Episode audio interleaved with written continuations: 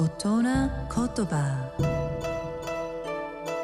日本の歴史と風土が作り上げた美しい言葉の世界。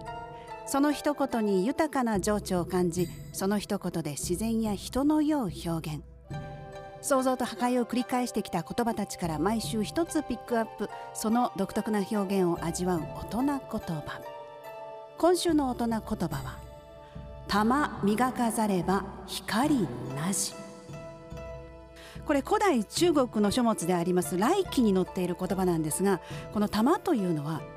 宝石のことですね。宝石が原石のまま磨かれなければ美しい光を放たないのと同じように優れた才能や素質を持つ人物でも努力して自分を磨かなければその才能や素質を生かせないという例えです。美しい日本語を味わう大人言葉でした。